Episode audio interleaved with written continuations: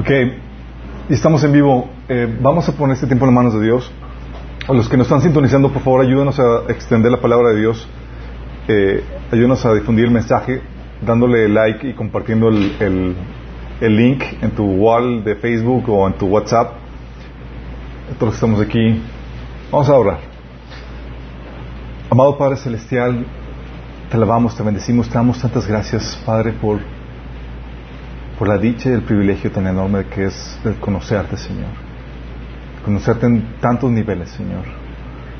Señor, hemos conocido tu belleza, tu carácter, y aún nos llevas más allá, Señor, a conocer tu corazón, Padre. Que podamos salir de aquí, Señor, con un corazón deseoso de navegar, Señor, aún más profundo, Padre. Que podamos salir de aquí con un corazón de adoradores, Señor. Señor, que lo que habla aquí, Señor, sea, eh, se transmita con claridad, con sencillez, Señor. Que podamos salir, Señor, aquí con, con tu palabra sembrada en nuestros corazones, Padre.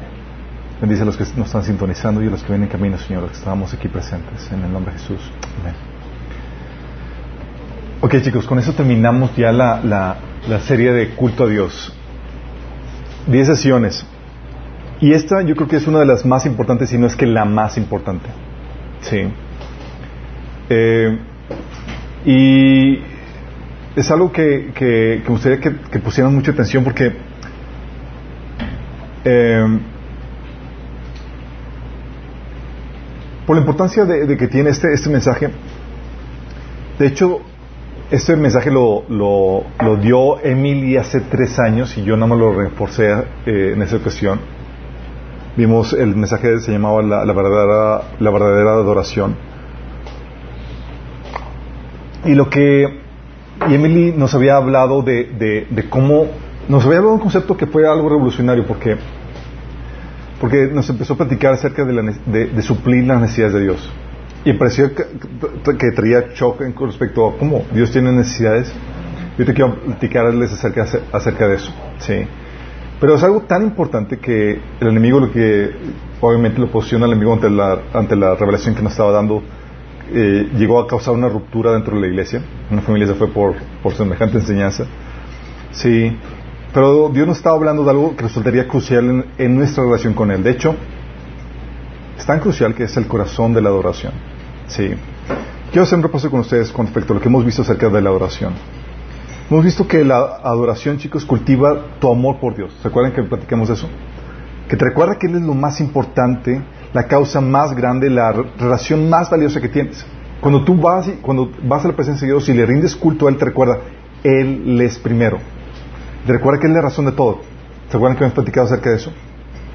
También te permite experimentar lo más bello del universo, que es Él, su presencia, el contemplar su hermosura, el experimentar su plenitud. Cuando entras en este tiempo de oración, tú puedes experimentar lo más hermoso que hay en este mundo, en este universo, que es su misma presencia. Y habíamos eh, aprendido durante eh, que durante tu tiempo de oración, tú no buscas su bendición, sino su rostro. Es decir, lo buscas por lo que, porque lo quieres a Él, porque Él es lo, que, lo más importante, lo que más deseas, más que cualquier otra cosa. No estás buscando tras su bendición o tras sus cosas, estás queriendo una relación con Él. ¿sí? Y aunque vayamos avanzado en esto, te va a sonar medio sorprendente, pero hay algo más allá, algo más profundo. Y es algo que quiero que platiquemos el día de hoy.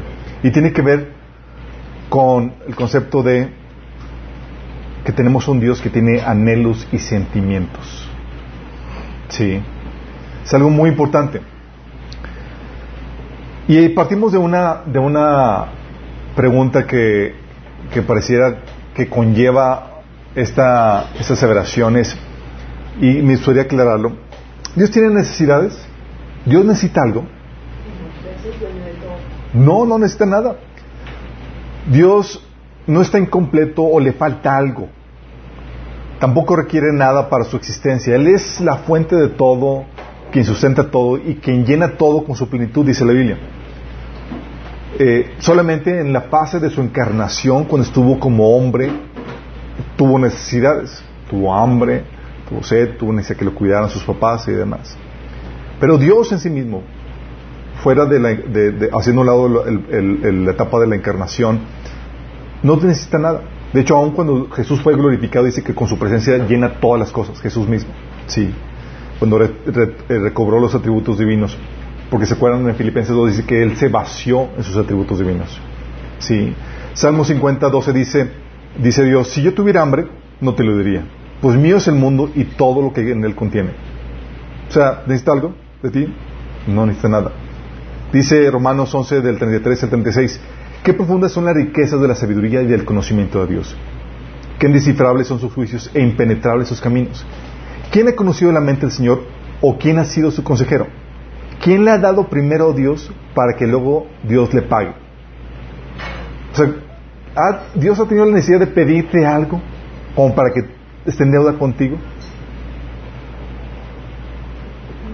Porque todas las cosas proceden de Él y existen por Él y para Él. Al ser la gloria por siempre. Amén. De hecho, la Biblia dice en, en Efesios 11, 23 que, y la iglesia es el cuerpo de Cristo, Él la completa y la llena, también es quien da plenitud a todas las cosas en todas partes con su presencia, hablando de Jesús. Él es el que llena y da la plenitud, chicos, porque Él es la plenitud en persona. Sí, Colosenses 1.12 dice que Él es antes de todas las cosas y todas las cosas en Él subsisten. Él mantiene y sustenta la, la momento a momento. Sí. Entonces Dios tiene necesidad, podemos decir con un claro y rotundo no, no tiene necesidad. Y a la vez sí.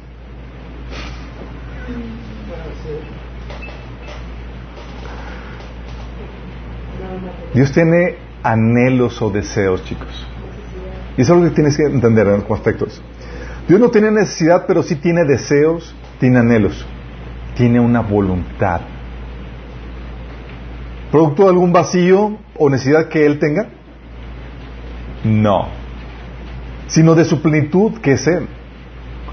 Sus anhelos son para bendecir y dar a su creación, no para satisfacer una necesidad personal que Él tenga. Sí.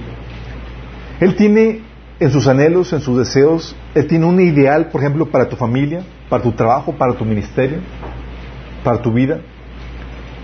Y Él en ese, en ese anhelo, en ese deseo, quiere que experimentes, por ejemplo, esa armonía, esa unidad, esa bendición de la que habla, por ejemplo, Salmo 133.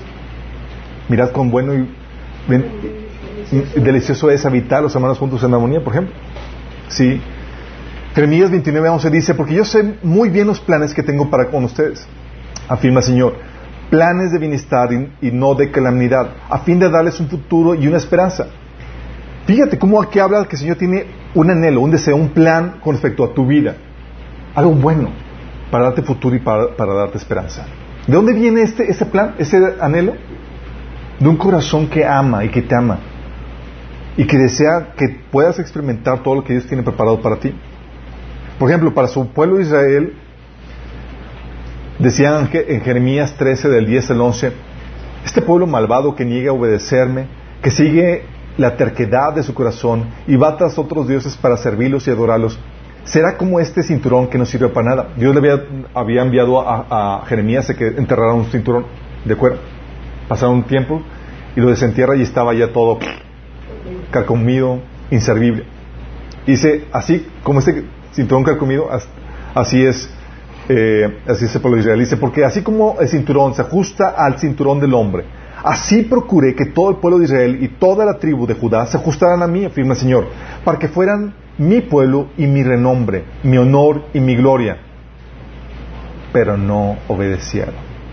¡Qué fuerte! Dios tenía un anhelo, tenía un plan para con el pueblo de Israel. Claro, tenía un anhelo.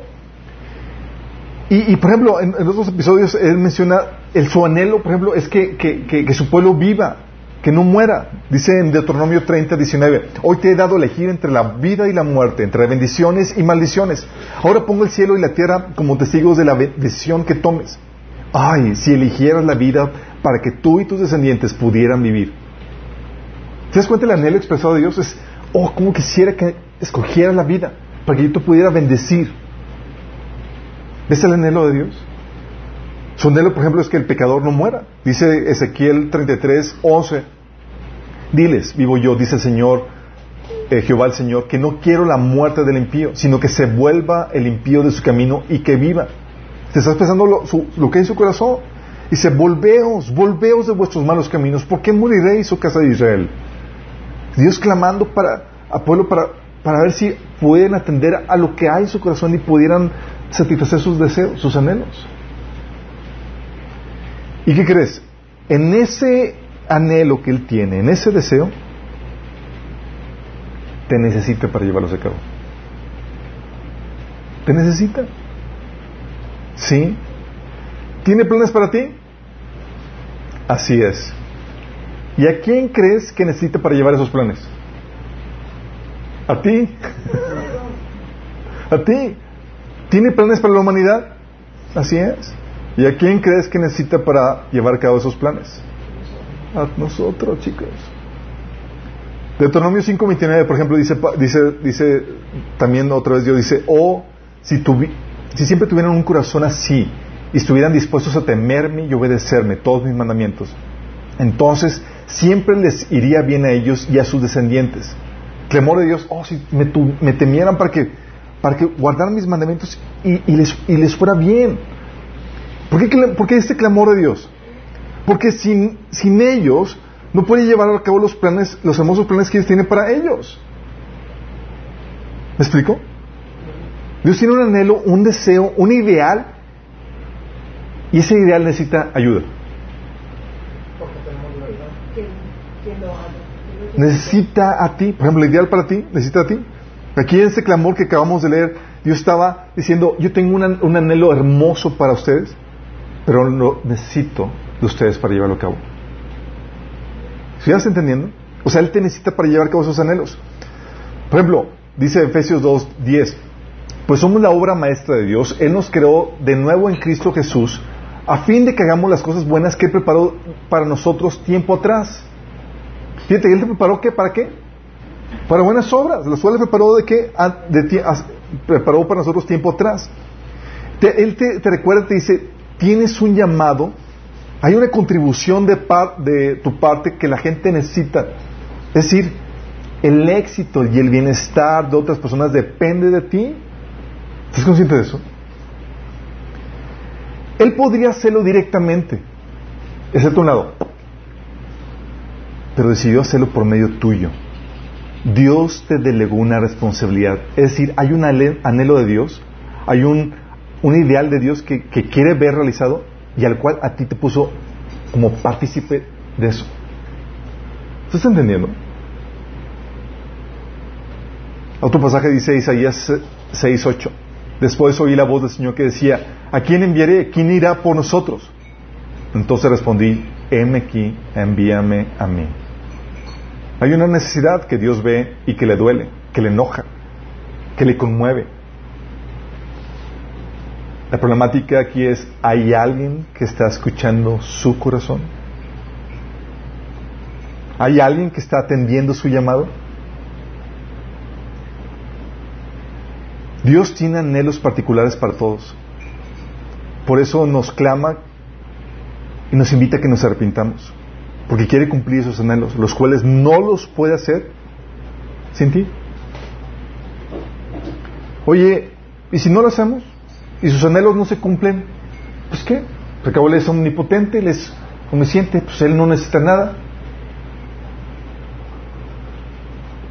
Mira, a Él nada le quita el que no llevas, llevas a cabo los planes que Él tiene preparado para ti, para nosotros. Pues Él siempre gana.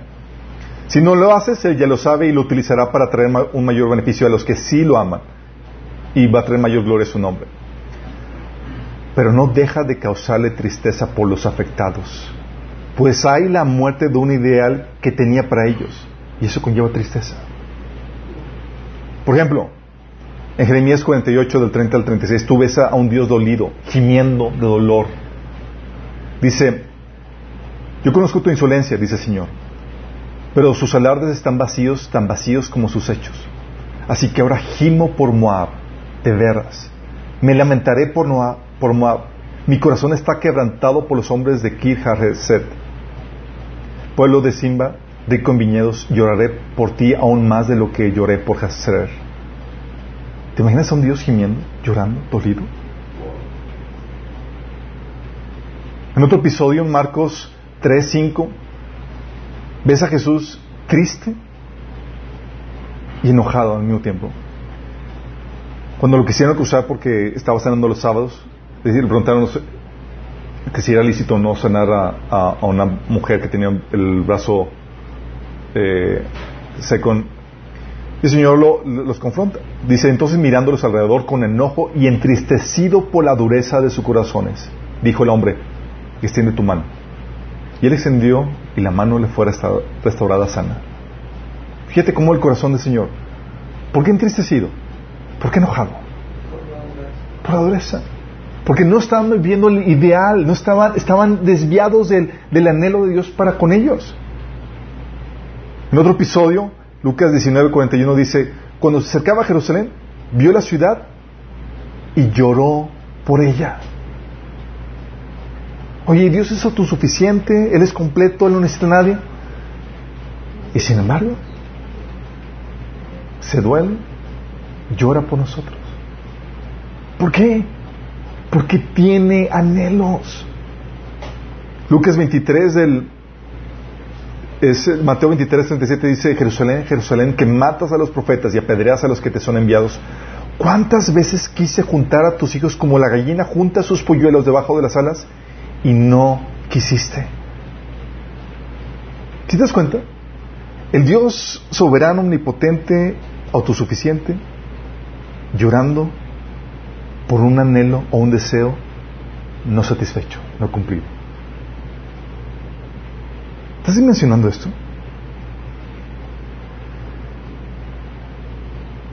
Por eso te encuentras en Efesios 4:30 esta, esta frase que dice, no entristezcan al Espíritu Santo de Dios con la forma en que viven. ¿Puedes entristecer a Dios? Uno pensaría que, pues, oye, si no necesitas a nada y Él no necesita a nadie ni nada, pues Él está muy, sin embargo, de todas las situaciones que no vivamos. Pero aquí la Biblia te habla de que tienes a un Dios que se entristece. ¿Por qué? Porque tienes un Dios con anhelos, con deseos, con ideales, que nos ama. Sí. La Biblia dice, por ejemplo, que, que, el, Espíritu Santo intercede por nosotros eh, con gemidos indecibles. Los gemidos del, de, de, cual Romanos 8:26 que dice, asimismo, en nuestra debilidad el Espíritu, el Espíritu acude a ayudarnos. No sabemos qué pedir, pero el Espíritu mismo intercede por nosotros con gemidos que no pueden expresarse con palabras. O sea, esos gemidos, chicos, del Espíritu son, con los que intercede por medio de, nosotros, no son de alegría. No sé si estás consciente. Son de dolor. Uno no gime por alegría, chicos. ¿Te imaginas el Espíritu Santo tan dolido que no tenga palabras que expresar? ¿Te ha pasado que situaciones que estás tan, tan, tan triste, te estás llorando tan fuerte que que no puedes expresar nada más, puedes nada más expresar las lágrimas. ¿Te imaginas a un Dios así? De hecho, chicos, los sentimientos que Dios tiene surgen de la condición en la que estén sus anhelos. Cuando ve una necesidad que puede resolverse, siente carga y compasión, como Mateo 9, 36 a 38, que dice, al ver las multitudes, tuvo compasión de ellas porque estaban agobiadas y desamparadas como ovejas sin pastor. Al punto que te dice, pidan, por tanto, Señor, de la cosecha para que envíe obreros a su campo.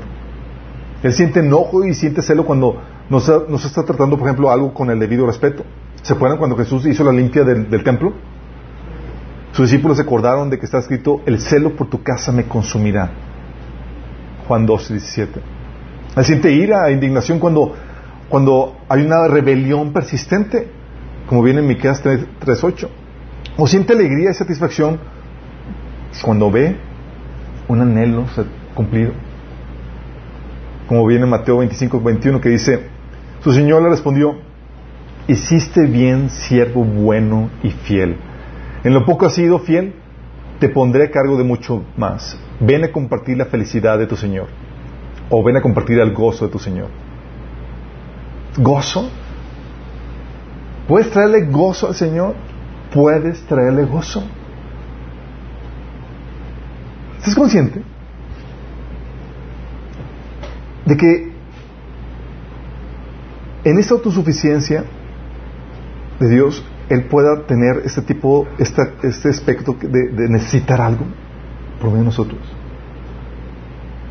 Es que Dios es autosuficiente y pleno, chicos, pero su creación no. Podríamos decir que Dios no te necesita, pero en su soberanía decidió utilizarte para satisfacer sus anhelos, sus deseos, sus sentimientos para con su creación. ¿Entiendes? Por esto, esto chicos es muy importante y es vital. ¿Sabes por qué? Porque esto nos permite intimar con Él.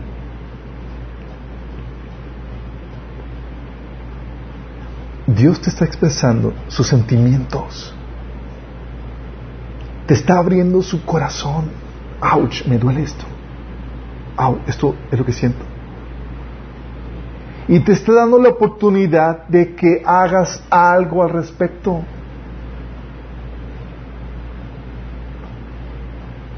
De hecho, el llamado, el llamado que cada quien tiene, parte, de, en teoría debería partir de sentir el corazón de Dios y querer aliviarlo. ¿Qué onda? ¿Te duele la gente perdida? Ah, yo quiero hacer algo para aliviar tu corazón. Y Dios lo que siente, lo siente por amor. Y esto, esta necesidad, este anhelo, este deseo, estos sentimientos de Dios que Él tiene en su corazón, nos da la oportunidad de, de ministrar su corazón. Y ese es el corazón de la adoración, chicos. Lamentablemente tratamos a Dios muchas veces de forma incorrecta. ¿A qué me refiero de forma incorrecta? Tratamos a Dios a veces como al genio de la lámpara de Aladino. Creemos que está puesto para cumplir tus deseos y satisfacer todas tus necesidades y nada más lo tratas a Dios en ese aspecto. Vas con Dios solamente para pedir.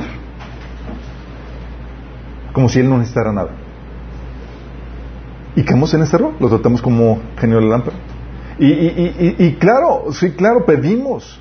Le pedimos al Señor y acercamos con nuestras necesidades, pero cuando solo acudimos a Él para pedirle, quedamos en ese tipo de error. Es como decirte, oye, ¿estás casado? Perfecto. Oye, si, si tu esposa nada más la tienes para, para que te ayude en tu trabajo y nada más, no hay el aspecto romántico, no hay el aspecto sexual, no hay... Es, hay algo está mal. ¿Sí? Estás abusando de la relación. ¿Sí me explico? Oye, no platicas con ella o no nada, sabes que estaba fallando. Y así pasamos con Dios. Oye, vas con Dios nada más para pedir. ¿Sí? O veces tratamos a Dios como un bello modelo de aparador. Puesto en tu vida para disfrutar su belleza, admirar las grandiosas obras que Él ha hecho. Y, claro, eh, eh, debe ser lo más deseado y lo más admirado en tu vida, pero si solo te quedas ahí, caes en un error. Es como que, Señor, qué hermoso eres y me gusta estar en tu presencia y genial disfrutarte. ¿Sí? Pero no, se debe quedar ahí. ¿Me explico? A veces tratamos al Señor como un terapeuta de psicólogo. Vamos a platicar de nuestras cargas, nuestros problemas. Y claro que debemos acudir a, Dios para ello. Pero si tu relación solo tiene este aspecto, estás en un error. Dios es una persona y quiere tener una relación contigo recíproca. Tienes a un Dios que, tiene anhelos, deseos, que su corazón se contrista, que se angustia, que llora. ¿Y a ti te importa? ¿A ti te importa? La imagen correcta en nuestra relación con Él es esposo-esposa. Lamentablemente esta imagen está muy corrompida por nuestros fracasos matrimoniales que, hay en nuestro alrededor. Pero Dios quiere ser un íntimo contigo donde, intimar contigo donde Él te abre su corazón y dice, hijo, esto es lo que es mi corazón, esto me duele. Una relación donde la esposa sabe leer el corazón de, de, eh, su amado y los anhelos de su amado. Una esposa que sabe administrar el corazón de su esposo. Recuerdo en mi tiempo de soltero, algo que tuvo que Señor enseñarme fue a, aprender a poner atención al corazón de la gente. No sabía que estaba enseñándome para saber cómo relacionarme correctamente con Él. Por ejemplo, en, relación con mi papá, mi papá a veces me decía, sí, anda, ve, te doy permiso. Pero yo sabía que dentro de él era, no quiero que vayas. Y aunque él me decía una cosa, yo tenía que hacer caso a lo que ve en su corazón. El Señor me decía, pon atención a lo que hay en su corazón. Tú sabes que él realmente no quiere. Y el Señor, pues ya me dijo, sí, o sea, legítimamente ya puedo hacerlo. Y el Señor, no. Y, me, llevaba a poner atención en el corazón. ¿Por qué? Porque no sabía que me estaba, Señor, Señor, cómo tratarlo a Él. Sí. ¿Te acuerdas el caso de las burras de, de, de, la burra de Balaam? Jesús le dice, sí, va, pero no, en su corona era, no, no vayas, ya te he dicho, no, pero pues ahí está de tal como que se me el puerco, pues adelante. Y a veces te da, te da por tu lado, pero en su corazón es no. Sí. A veces, en nuestra relación con, Dios, no sabemos leer el corazón de, de nuestro Padre Celestial. Y la verdadera adoración, chicos, es saber ministrar el corazón de Dios. Tú puedes ver esto en Jesús, quien fue un verdadero adorador que ministraba el corazón del Padre. ¿Cómo lo ministraba? Él tenía una comunión con el Padre muy íntima, muy personal. Dice Juan 1 del 6 al 18, dice, de su plenitud todos hemos recibido gracia sobre gracia. Pues la ley fue dada por medio de Moisés, mientras que la gracia y la verdad nos ha llegado por medio de Jesucristo. A Dios nadie lo ha visto nunca. El Hijo unigénito, que es Dios y que vive en unión íntima con el Padre, nos lo ha dado a conocer. Esta unión íntima eh, con el Padre, en la versión Reina Valera dice, el cual está en el seno del Padre.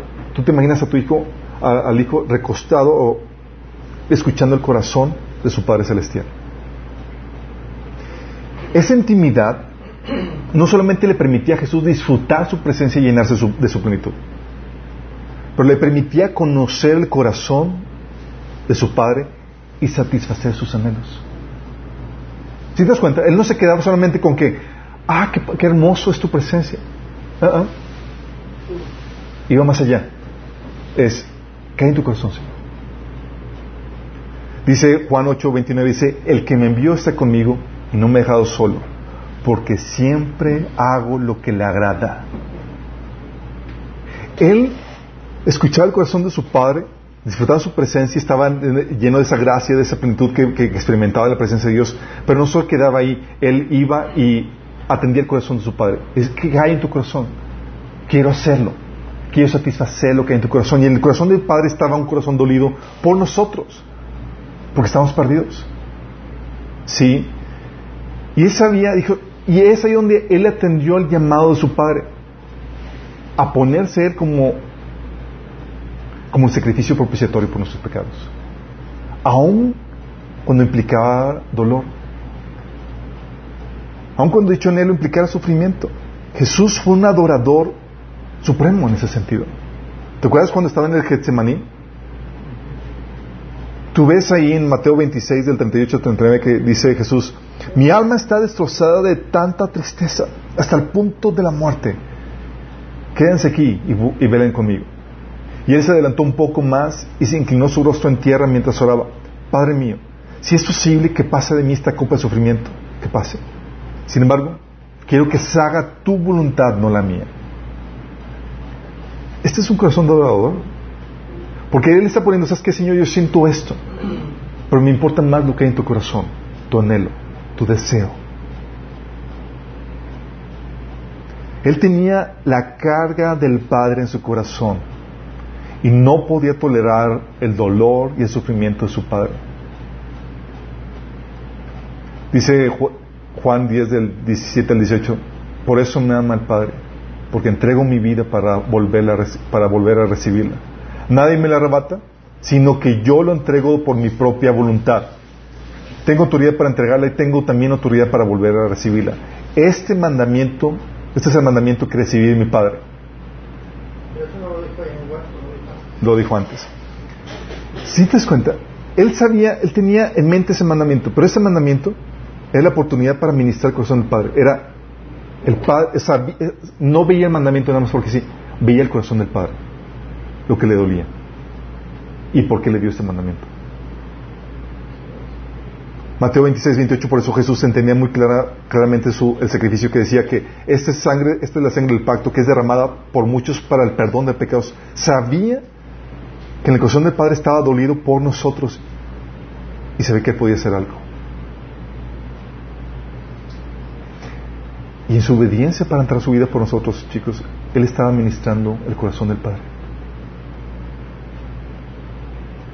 Los mandamientos de Dios en ese sentido, en esta luz, adquieren una dimensión diferente cuando eres un adorador que conoce el corazón de Dios. Te das cuenta que son una expresión del anhelo de su corazón. Por eso si lo amamos, obedecemos sus mandamientos. Es decir, satisfacemos los anhelos de su corazón. Pero esa revelación, ese entendimiento viene solo para los verdaderos adoradores. Cuando no eres adorador, los mandamientos solo son algo utilitario para tu beneficio personal, para que te vaya bien o para que no venga castigo. Y hasta ahí llega. Para un adorador es una revelación del corazón de Dios y una oportunidad para ministrarlo. Ahora entiendes por qué la palabra en hebreo para adorar es trabajar o servir. La misma palabra. ¿Por qué? Porque cuando tú adoras a Dios, se te revela lo que hay en su corazón y te activa a hacer algo al respecto. Adorar es poner manos en acción para hacer algo para satisfacer el corazón de Dios, ministrar su corazón. ¿Me explico? Es, Señor, ¿te duele esa gente? Yo voy. No, no, no tolero verte sufrir. Voy a hacer algo para ministrar tu corazón. Y Dios quiere abrir su corazón contigo para intimar contigo. Recuerdo, yo no entendía muy bien este, este concepto. En un congreso de jóvenes de, en Puebla, no sé si conozcan al predicador Carlos Elizalde. Sí lo conocen.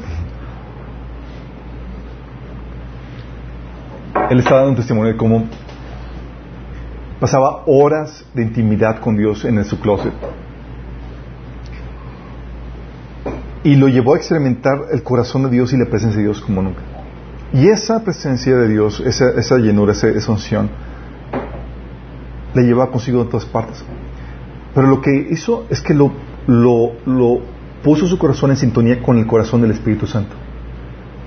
En una ocasión, él iba pasando por la calle y ve a una pareja que estaban peleados y estaban consiguiendo el divorcio. Él no sabía nada. Pero pasa por él y él siente el dolor del Espíritu Santo por esa fractura en esa relación. Y él aborda a esa pareja porque estaba así tan dolido por sentir el corazón de Dios. Dice, por favor, no entristezcan al corazón de mi amado. No se divorcien. Fíjate.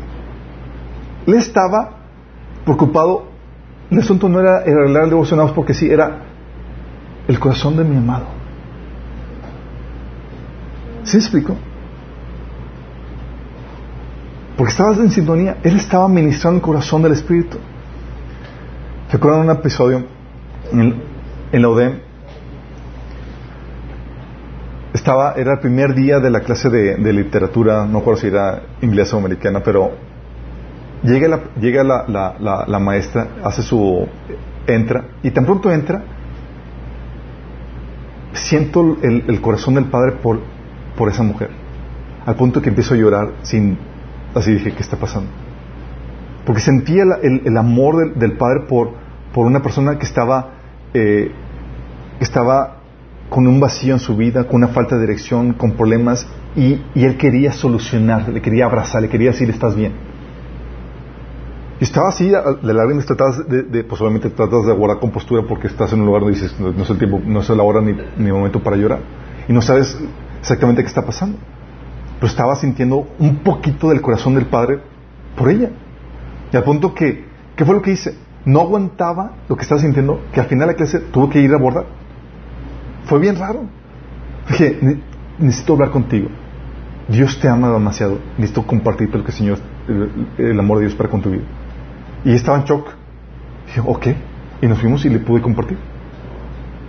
Pero ¿qué, qué, qué, qué fue lo que motivó? Es, es el amor de Dios. Mi Padre te ama tanto que quiero hacer algo para satisfacer ese amor. Sí. Y así me ha pasado en otros episodios. Con gente que, que la abordas y nada más sientes, esta persona me ha abandonado. O y, tratas y abordas esa, ese sentimiento que, que sientes de parte de Dios. Jesús también experimentaba el corazón de Dios, por eso cuando vio a las multitudes, sintió compasión por ellas. Sí.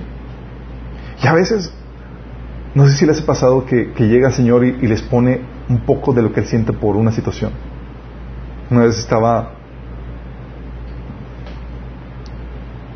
en mi relación con Él, me llegó a poner un poquito de lo que sentía por Él y yo sentía que yo me moría. De dolor, de, la angustia, del desgarro, de, que, de que la situación no estaba llevándose como Él quería. Todo lo que implicaba. Sí. Sentir un poco de, de lo que siente Dios duele. Pero te lleva a la acción y te lleva a la adoración. Lamentablemente, ¿sabes qué pasa? La mayoría tenemos una relación ególatra con Dios. Es una relación centrada en uno mismo. Mira, en nuestro, en todo el tiempo que tenemos con ministrando mi esposa y yo, nunca ha llegado a nosotros una persona cargada, compugida, entristecida o emproblemada porque le abruma el corazón de Dios. Nunca. Nunca he llegado así, estoy abrumado porque, porque me, duele el corazón de Dios y quiero hacer algo al respecto. Todo se centra en uno mismo. Mis necesidades, mis problemas, que me ayude, mis deseos, lo que quiero, cómo lo hago porque Dios quiera lo que yo quiero, etc. Y eso lo puedes ver en muchos aspectos. Por ejemplo, en la reunión, es algo que hemos platicado y hemos visto a lo largo de, esta serie. A veces no tenemos en mente el corazón de Dios. No es como que, Señor, ¿te gustó mi alabanza? A veces es, ay, no me gustó la alabanza. Pidiéndolo por uno mismo. No es, ¿te pusiste agradar a mí, Señor? ¿Te sentí bienvenido en la reunión? Es, ay, no, ya vino tal hermano y qué incómodo y, todo alrededor de uno. Sí. O en la oración. La oración se supone que es, un, es una comunicación con, Dios como donde puedes, donde fluye de ambos sentidos. Yo tenía un amigo en, en, mi juventud, en mi tiempo soltero, donde él venía, me visitaba, decía, oye, digo tu amigo. Y llegaba y vivíamos al, parque a platicar y demás, y me abría, no, que tengo este problema, bla, bla, bla, bla, lo otro. Y yo apenas quería dar mi, ah, pues también, pues una relación, que es tú también compartir tus asuntos, ¿no? dice, ah, qué buena onda, qué buena plática, yo me tengo que ir. Y sí, ni, ni, chance para, para nada. Sí te ha tocado tener así onda. Sí, o sea, y era, y siempre así. Entonces el punto que ya te indignas es como que, pues bueno, nada más vas a, digo, te, resignas a esa situación y pues vamos a, escuchar, ¿sí? Eh, y, y, lo peor del caso es que ni siquiera preguntaba, ¿y cómo estás? ¿Cómo vas con esto? no es mis asuntos, mis problemas. Y una relación saludable hay lo que se conoce como reciprocidad. No solo te platico mis asuntos, mi vida, también me intereso por ti, porque en tu corazón, por cómo estás. Y en la mayoría ni nos pasa por la mente lo que Dios pueda estar sintiendo o anhelando. Como es Dios autosuficiente, Él no necesita nada. Entonces es todo gira alrededor de yo, mí, mis deseos y para mí. Entonces no es, ¿qué es lo que, qué es lo que tiene triste el Señor? No es, ¿cómo estás, Señor? ¿Cómo te sientes? ¿O qué carga tienes, Señor? ¿Nuestros problemas, por ejemplo? ¿Importa más nuestro enojo que la tristeza que siente nuestro Dios? A veces que hay fracturas en relaciones porque nos ofendimos por algo. Y Dios en la ecuación no figura.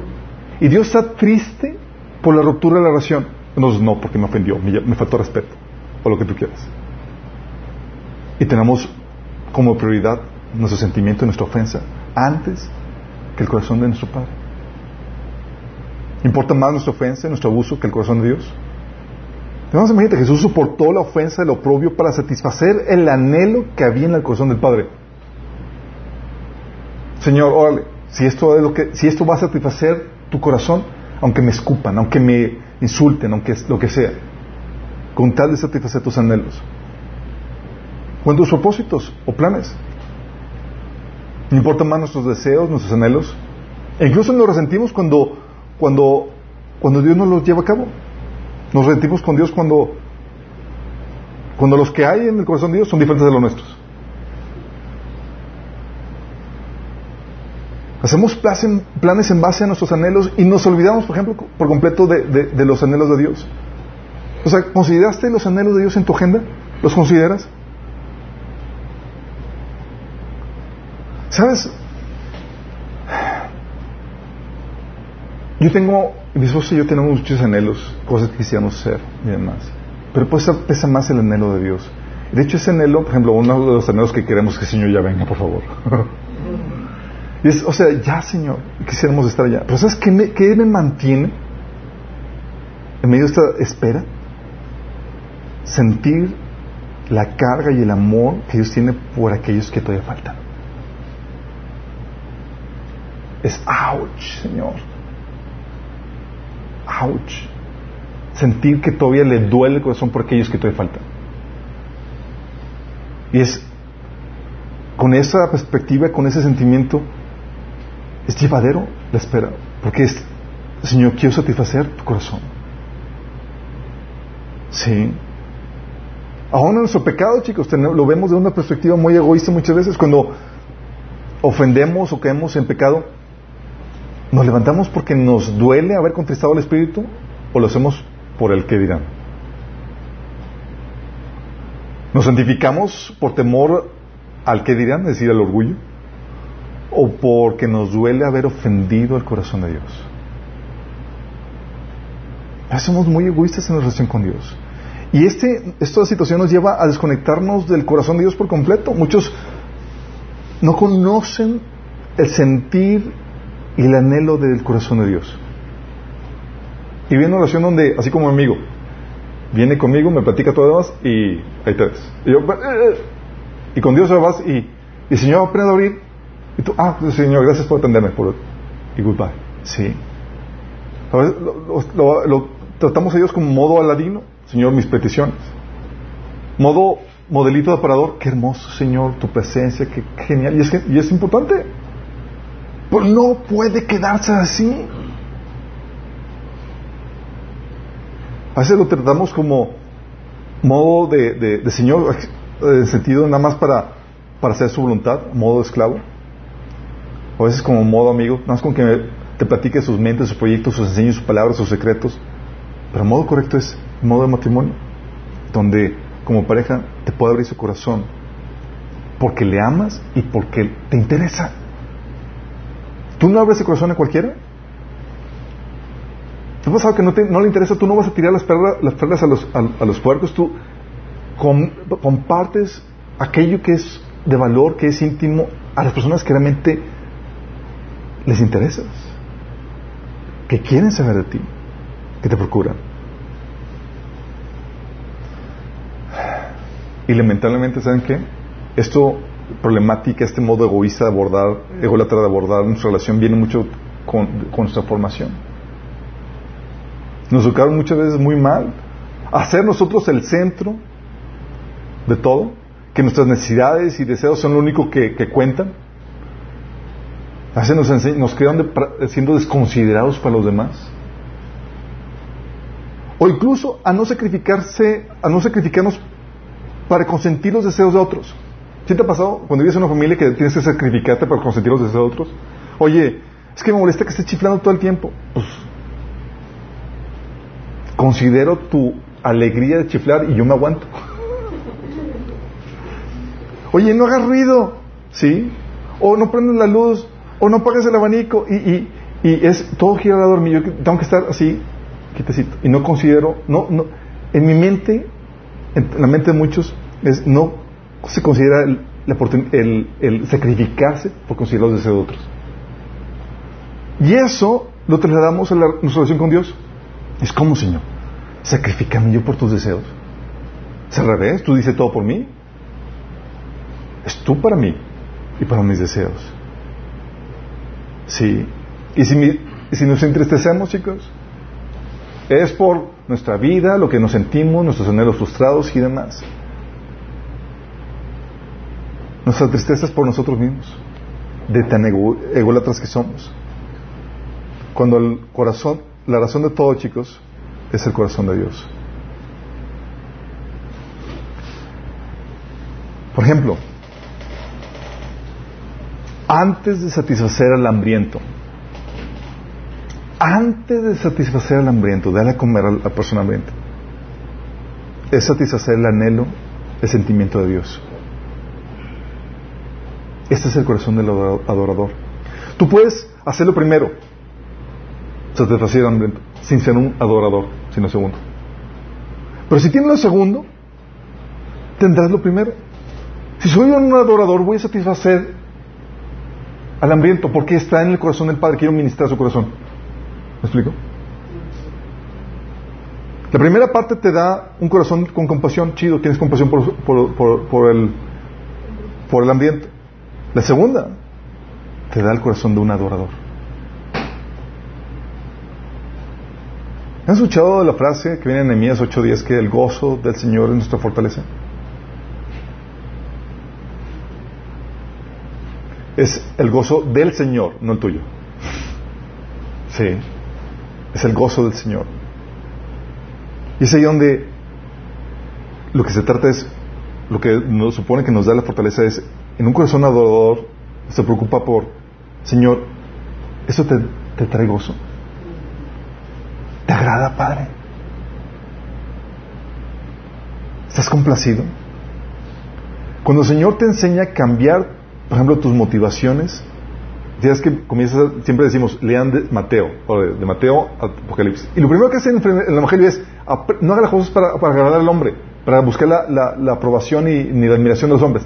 Lo primero que empieza a tratar el Señor al leer los Evangelios es, cambia tu motivación. No la cosas para, que, para agradar al hombre, sino es para agradar a Dios. Porque el Señor te enseña, cuando el Señor te enseña a cambiar tus motivaciones, lo que realmente está haciendo es dándote un corazón de adorador. No es para la gente, es para agradarlo a Él, para merecer su corazón. Señor, ¿te gustó?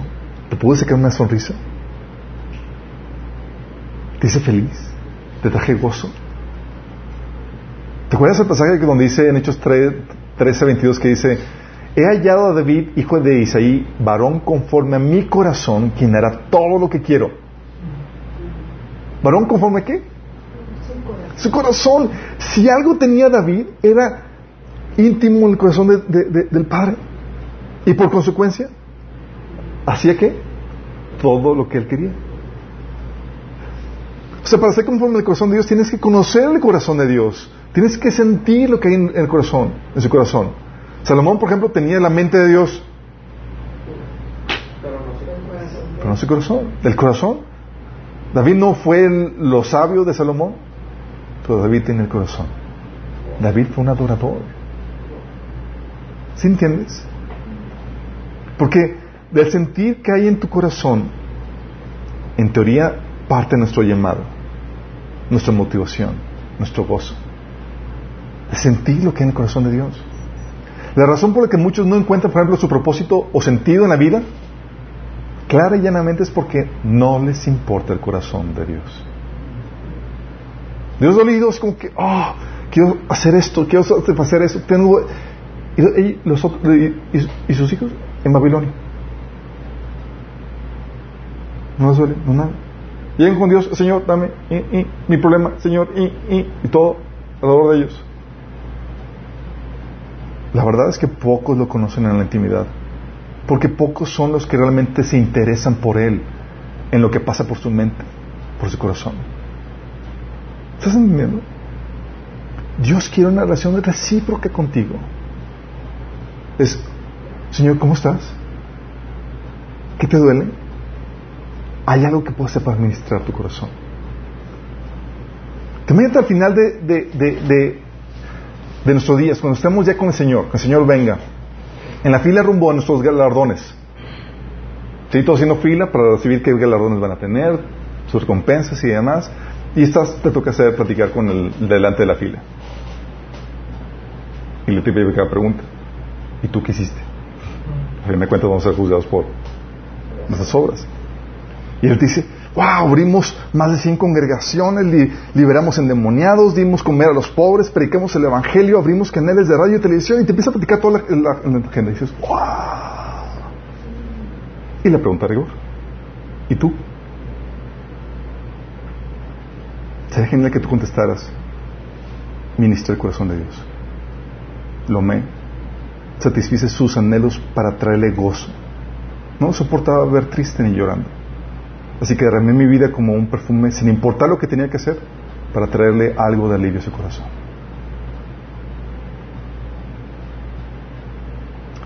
Tú puedes ser grande para Dios. Alguien que ministra su corazón. Y esto lo puedes hacer en cualquier lugar y en cualquier circunstancia. Si solo necesitas un cambio de enfoque de ti a su corazón. Tú puedes ser un verdadero adorador. Tú puedes desarrollar esa intimidad con Dios tan profunda que tu corazón se funde con el suyo, donde tú tomas sus cargas, su pesar, su enojo, su tristeza.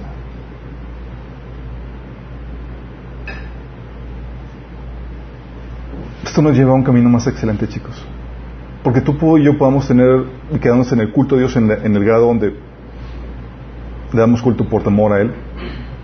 Es decir, obedeces por causa de justicia y por temor al castigo, lo cual es bueno. La Biblia dice, ten temor a Él. Y puedes quedarte en ese nivel.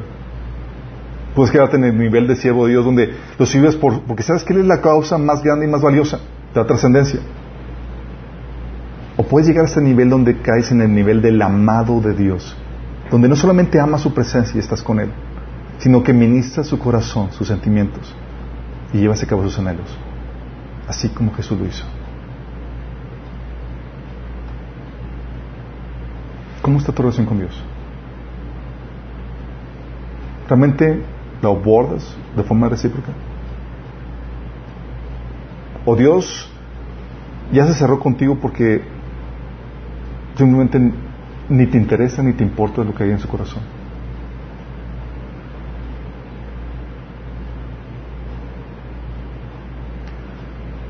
A los que nos están sintonizando, tal vez tú te entregas a Cristo.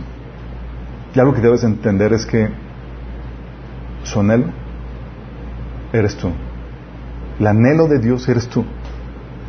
Él quiere tener una relación personal contigo sin intermediarios contigo.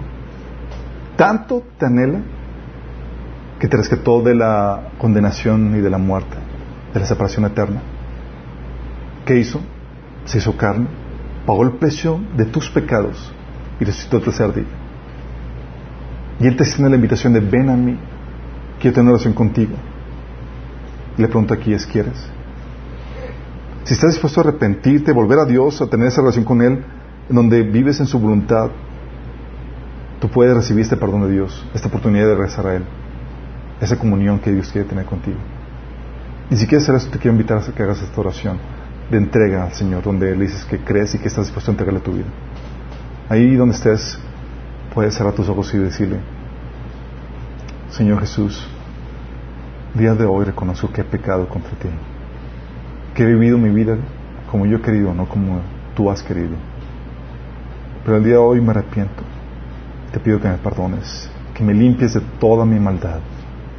Yo creo, Jesús, que moriste por mí en la cruz, que resucitaste para el perdón de mis pecados, Señor. Yo te acepto como mi Señor, mi Salvador. Amén. Si tú hiciste esta oración, te invitamos a que nos, te pongas en contacto con nosotros para ayudarte en tu crecimiento, en tu andar. Hay mucho que Dios quiere enseñarte.